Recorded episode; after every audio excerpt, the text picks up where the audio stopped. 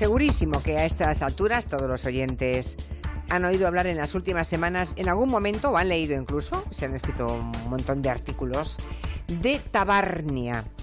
Porque a finales de diciembre se, viralizó un movimiento que defendía pues, el derecho de Tabarnia, que, que es entre Tarragona y Barnia, ¿eh? de Barcelona, un nombre inventado para llamar a la franja costera entre Barcelona y Tarragona, ¿no? Lo que decía es que eh, defendían el derecho a separarse esa zona de Cataluña si finalmente Cataluña llegara a independizarse de España.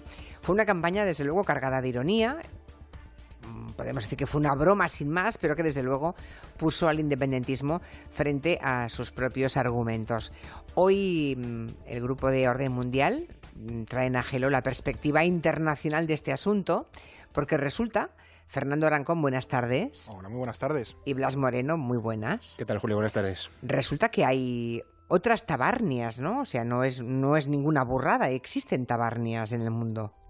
En la medida en que existen otros eh, movimientos independentistas en otros países, pues el fenómeno de tabarnia se ha reproducido de manera parecida, lógicamente con sus diferencias, pero se pueden ver eh, aspectos comunes con otros sitios que comentaremos a continuación. Sí. Claro, eh, cuando se dice que se ha puesto frente al, al su propio espejo al independentismo, pues se habla de eh, queremos votar, dicen en Tabarnia, que tenemos derecho a decidir el futuro, la legalidad no puede estar por encima de la voluntad popular, esto va de democracia, ¿no? Digamos, exactamente los mismos argumentos que usan los independentistas pueden usarse para defender que Tabarnia se separe, digamos, independice de una hipotética Cataluña independiente, ¿no? Eh, decía Manuel Cruz, en un artículo, no sé si lo leísteis ayer, que hablaba de Tabarnia y decía que era la, la, peor broma pesada que podía imaginar el independentismo, ¿no? Decía que era un eh, que es un discurso uh, parecía elaborado por los más recalcitrantes adversarios, ¿no? Eh, ¿Hasta qué punto este fenómeno tiene un auténtico respaldo social? ¿Hay que entenderlo como una reclamación política real? Yo pienso que no. Yo pienso que sí que tiene un, pozo de ironía, como tú decías, muy importante y también muy inteligente, y, pero, pero que no va a llegar políticamente más allá. Eh, a menos, lógicamente, que lo de Cataluña llegara más allá. Pero bueno, eh, es un movimiento un poco eh, irónico, humorístico, como una broma, pero yo pienso que si tuvo éxito es en la medida porque el problema está ahí. Y hay mucha gente que pertenecería a esa tabarnia inventada, ¿no? Hay mucha gente que pertenece a esa parte de Cataluña quizá más invisibilizada en los últimos años, que no apoyaba el discurso independentista y que, eh, digamos, que Tabarnia ha demostrado que Cataluña no es homogénea y que en el caso de darse una independencia habría mucha gente que quizá no estaría, no estaría a favor.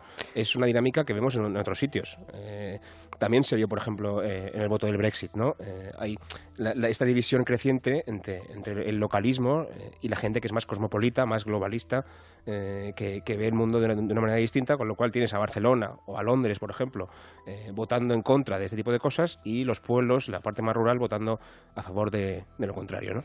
Es verdad, es verdad que en Londres claramente venció el no al Brexit, no querían salir de Europa, pero ganó, digamos, un poco la Inglaterra profunda, ¿no? También esa diferencia entre el campo y la ciudad. Eh, hay algunos representantes políticos que eh, al menos parecieron o simularon tomarse en serio este asunto de Tabarnia. ¿Podría surgir una especie de nacionalismo tabarnés y en qué se basaría viendo otras experiencias, otros lugares, otros rincones del planeta?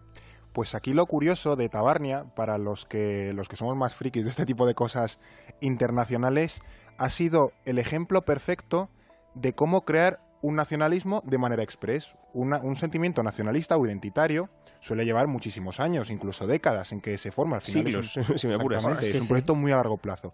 Pero este movimiento identitario, quizás también por ser algo irónico, eh, ha sido un proceso súper corto. Entonces hemos podido ver un montón de fases o todos los elementos de manera muy rápida. Y eso permite, por así decirlo, como que sea un, un, eh, un movimiento identitario muy fácil de identificar. Un experimento casi, ¿no? Efectivamente, tiene, tiene parte de, de experimento, sobre todo para los que nos eh, dedicamos a estas cosas. Por ejemplo, vemos elementos clave de un nacionalismo como son los aglutinadores básicos. ¿Cuáles serían, por ejemplo? Eh, la lengua. La lengua ha sido algo eh, básico en, la, en este... La construcción de nacionalismos, digamos, ¿no? Pero en España, por ejemplo, vemos que los nacionalismos, sobre todo periféricos, se han basado mucho tiempo eh, en la lengua, por ejemplo, el nacionalismo vasco, el nacionalismo catalán, incluso el gallego. Eh, tenemos, por ejemplo, en el país vecino, en, en Francia, el caso de, de Córcega, que reivindica eh, con cierta fuerza la autonomía, porque hay que recordar que Francia es mucho más centralista y, por ejemplo, Macron ha cortado las alas de manera tajante a los, a los habitantes de Córcega. Pero también tenemos cómo se reclama un territorio, ¿no? Tenemos esa tabarnia, esa mezcla de Tarragona y Barcelona frente a la, a la Cataluña rural y no es di muy distinto a otros eh, nacionalismos que han, eh, se han basado en su, en su territorio. Por ejemplo, Israel o incluso el Kurdistán, recientemente, que vimos hace poco, también en octubre, el, eh, el referéndum de independencia, que luego acabó también casi como, como un drama en la región. E incluso la religión, no es el caso, aquí no hay una variable religiosa, pero es muy frecuente que muchos países o muchas regiones eh, formen su, su, movimiento identitario a través de la religión cristiana, musulmana, vamos, el caso del judaísmo, incluso en Myanmar, ¿no? La cuestión parece, mm, si me permites, Julia, que el nacionalismo sí eh, digamos que está estudiado por los politólogos, que no es una, una ideología que se base en ningún eh, precepto concreto, ¿no? Es más bien un sentimiento. Y ese sentimiento se puede basar, como decía Fernando, en una diferencia de lingüística, que en este caso, en el caso de Tabarnia y Cataluña no existiría, a lo mejor en una diferencia eh, religiosa, en fin. Que tampoco existiría en este caso. Claro, exactamente, pero, pero mm, por ejemplo, hay un caso Pero que... sí la identitaria, ¿no? En función de que te sientas o no español. Claro, pero es un sentimiento que, que al final es muy subjetivo y que te puedes además inculcar o autoinculcar a través de, una creación de mitos eh, históricos, pues yo qué sé, es que Don Pelayo es el mito más fácil que podemos poner, ¿no? Pero hay un montón de, cosas. Eh, yo qué sé, en- eh, los serbios piensan que Kosovo es, su, es su, el origen de su patria, pero en Kosovo no hay, no hay casi serbios ya, nadie quiere... Quiero decir, es, llegamos a, estamos hasta absurdos a veces, pero, pero es una cuestión sentimental que no se puede contraargumentar. Es Exacto. Es, ese es el problema, ¿no? Que, que- es sentimental. claro, que cuando hablamos con la víscera o con el corazón o con el sentimiento, entrar en razón es muy complicado, ¿no? Exactamente. Eh, Tabarnia también, digamos, el concepto este de Tabarnia, que como ejemplo de cómo se puede fomentar o, o- o crear un determinado nacionalismo, como decís, me parece interesante, también ha llevado que algunos eh, saquen, pongan sobre la mesa el caso de Quebec, ¿no? Quebec, no olvidemos que llegó a celebrar dos referéndums de autodeterminación y creo que será interesante que contemos qué pasó en Quebec cuando desde el Estado, desde Canadá, empezó a hablar de la, se empezó a hablar de, de ciertas tabarnias que había dentro de Quebec, ¿no? O sea, zonas en Quebec que no querían eh, independizarse de Canadá. Claro, el paralelismo que podemos encontrar entre el caso de Quebec y, y Tabarnia barra Cataluña es básicamente lo que viene a suponer la, la llamada ley de claridad canadiense. ¿no?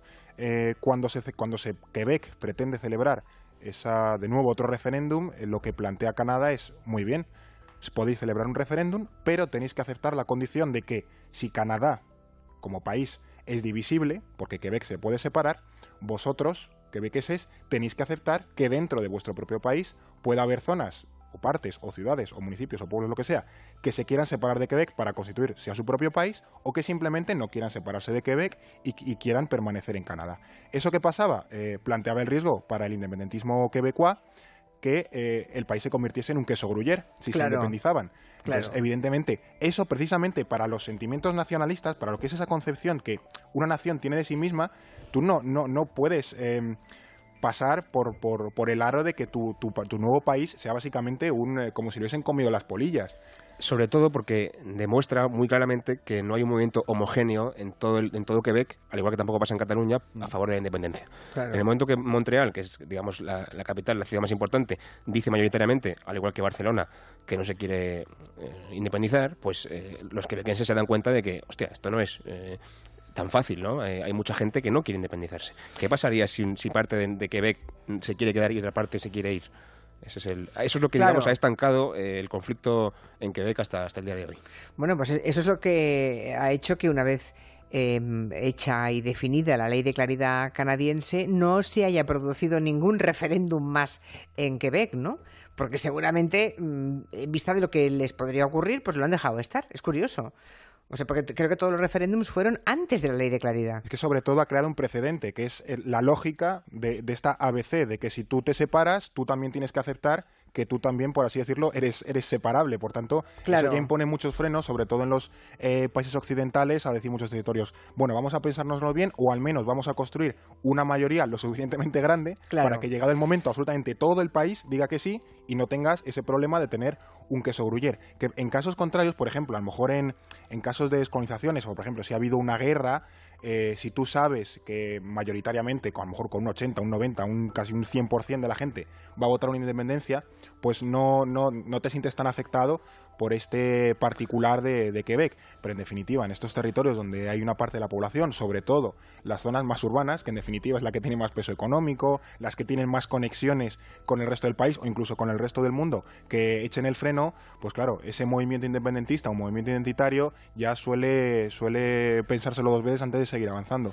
O sea que quede claro que en Quebec había también tabarnias, digamos, zonas del Quebec que no querían la independencia y que la amenaza de que, bueno, si tú defiendes para ti la independencia, ¿cómo no vas a, ofrecérsela a quienes quieran luego independizarse de ti? Fue lo que hizo que no hubiera más referéndums. Dejemos el tema de ahora de Quebec, de Canadá, que ya no, es- ya no es tan referente ¿eh? en Cataluña como lo era antes, y vamos a un tema que aquí sí que se comenta mucho, que es el tema de Escocia como Londres permitió un referéndum en el 2014, pues sigue siendo aquí un poco el espejo en el que se miran los independentistas.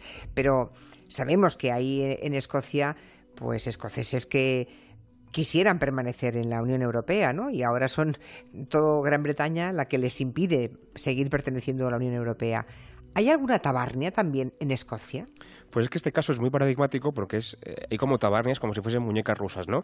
Tenemos al Reino Unido que se quiere salir de la Unión Europea, como tú decías, tenemos a, a Escocia que se quiere salir de- del Reino Unido para permanecer en la Unión Europea y también hay escoceses que quieren salir de Escocia para permanecer en el Reino Unido y así salir de la Unión Europea. Lo O sea, cual es, vamos, un queso gruyer otra vez. Claro, claro, claro. Eh, y además, en este caso es muy paradigmático. eh, sobre todo hay, hay un par de archipiélagos que, por situarnos en el mapa, están entre, entre lo que es Gran Bretaña y, Nor- y Noruega, unas islas que se llaman Shetland y otras que se llaman Orkney, que, que son culturalmente se parecen mucho más a, a- a un país nórdico que a Escocia. Ellos eh, tienen una cultura bastante diferente a la escocesa. De hecho, eh, digamos un poquito de, de chanza, se dice que allí los kilts tan tradicionales escoceses no se pueden poner porque hay mucho viento. O sea, decir, no, no, ellos no se identifican con Escocia, ¿no? Y utilizan el argumento que también es parecido a- a Cataluña de Escocia nos, se aprovecha de nuestro, de nuestro dinero porque esta gente tiene grandes réditos sacados de la pesca y del petróleo, ¿no? Un poco parecido al caso noruego. Entonces, la construcción de la identidad, no somos escoceses, somos eh, casi nórdicos, tenemos mucho más dinero que los escoceses y nos lo quitan, eh, nos sentimos eh, independientes. Todo esto es parecido a lo que vemos en Tabarnia y es un caso, además, real que pasa a día de hoy. El caso escocés, eh, la, presidenta, la- perdón, la ministra para Escocia, Nicola Sturgeon, ya dijo en su momento que en el momento en que el Brexit eh, se, haga efectivo, ellos van a mm, plantear un referéndum en Escocia de, independen- de independencia de nuevo, porque las condiciones no son las mismas que en 2014. Entonces, el problema este volvería a surgir enseguida cuando, cuando el Brexit se, se acabe de negociar. Dicen en Twitter, mm, Hermenautas, dice, Tabarnia, el 65% de sus eh, ciudadanos son eh, castellanohablantes, ¿eh? hispanohablantes, 65%, y el 30% catalanoparlantes. Y en cambio, en el resto de la comunidad, lo que no es Tabarnia, el 70% habla en catalán y el 24% habla en castellano. La verdad, dice, Tabarnia es probilingüe y el resto es monolingüe, o es mucho más pro monolingüe, ¿no? Claro, eh, es verdad que hay diferencias. Y Oscar nos recuerda que la ley de claridad eh, eh, canadiense le dijo a Quebec, sabed que una vez independizados tendréis que aceptar que otros también se os independicen a vosotros, ¿no? Y esa clarificación fue la que acabó con los referendos. Bueno, un tema, un tema interesante, muy, muy, muy es curioso. que aquí si te fijas, el- lo que ha comentado este seguidor, el, el vehículo, el punto central es la lengua. Ya hemos encontrado uno de los de estos, de estos cogollos ¿no? en el que gira todo o, una- Sí. o uno de los buenos partes del asunto. La lengua, ¿no? Hay una parte que es castellano parlante y otra que es catalano parlante, al menos de, ma- de mayoría mayoritaria. Ahí ya tienes un primer eh, punto de ruptura. Otro de los que se ha hablado durante esta, llamémosle broma o campaña, es por ejemplo el mundo urbano eh, versus el mundo rural, que es otra de las rupturas sobre todo más eh, habituales, al menos en las elecciones o en los procesos políticos que siguen en Europa. Por tanto, si, identificamos esta serie de, pequeños aspectos, de, las grandes claves que se pueden encontrar en el caso de Tabarnia, eh, incluso se pueden extrapolar a, otra, a, otros momentos europeos. De hecho, pongo un, ejemplo muy claro y que en España hemos sufrido hasta hace bien poco. Por ejemplo, estos mensajes que venían del norte de Europa de que, bueno, en el sur somos eh, vagos, somos poco trabajadores, Sí. eh, nos dedicamos los famosos PICs, ¿no? Eh, Exacto, Portugal, claro. Italia, Grecia, España. Es que hasta tenemos un acrónimo y todo que es poco, poco halagador. Cerdos, Bueno, sí. efectivamente. Exactamente. Que es Portugal, Irlanda y demás. Bueno, pues eso versus el norte trabajador, el norte también incluso protestante, que se esfuerza, que en definitiva eh, produce y que nosotros nos llamamos sus réditos.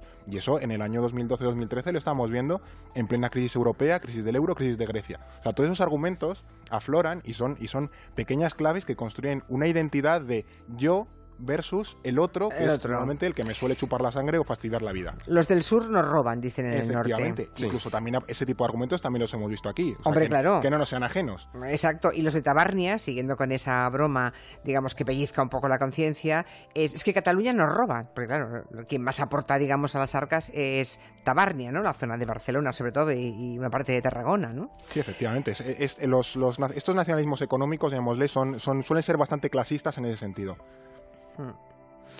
Pues muy interesante, salvo que lo dejamos ahí. ¿Queréis añadir alguna otra cosa? Se me sobre un ejemplo eh, aquí hablando, que además Sí. creo que interesará también al, al oyente, porque hemos hablado mucho últimamente de Bruselas, por, por alguna cuestión, Sí. y, y- y también es un ejemplo de Bruselas de un, de un casi Tabarnia, en Bélgica. Sí. No sé si, si la gente estará familiarizada con la situación política de Bélgica, pero es un país que es casi artificial, porque juntan dos comunidades eh, distintas en cuanto a idioma y en cuanto a religión también. Ah, Perdón, religión no, pero idioma sí.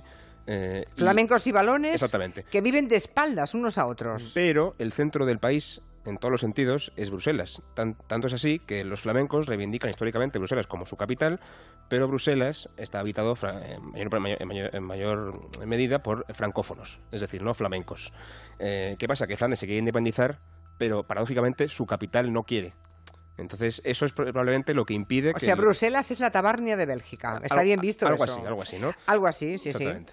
Eh, la gran divi- bueno, hay quien sostiene incluso que si Bélgica permanece como país, pese a la división entre flamencos y balones, que hace que se odien mutuamente y que procuren, procuren no conocer la lengua unos de los otros, lo cual es tremendo. Y una ineficiencia mm, a nivel administrativo, policial, Mm. legal, eh, increíble. O sea, Dos Sí, países sí, sí. en uno ahí juntados. sí. Dos en uno, y eh, yo he leído más de una vez que precisamente la existencia de Bruselas, de esa capital, ¿verdad?, la que hace que permanezcan juntos. Eso y la corona, dicen ellos. Sí, y bueno, y que está allí la Unión Europea y la OTAN, que Claro. el- todo, el, todo el ejército de funcionarios que está allí hace un poco de argamasa Yo comparto esa opinión para, al 100%. sí. para Sí, ¿no? tratar de unir aquello, porque sin Bruselas aquel país eh, veríamos dos países. Hoy conoceríamos dos países, lo- en lo que hoy conocemos por Bélgica. O sea, nos Flandes tiene que traer aquí la sede Valonia. de la OTAN, digamos, a Barcelona para que esto se acabe. Bueno, es una posibilidad. Gracias a Fernando Arancón y a Blas Moreno. Hoy Gracias, Tabarnia en Orden Mundial. Gracias. Hasta Buenas la semana tardes, que viene. Enseguida llegamos, llegamos a las noticias y luego hacemos todo el repaso de la actualidad con las personas físicas.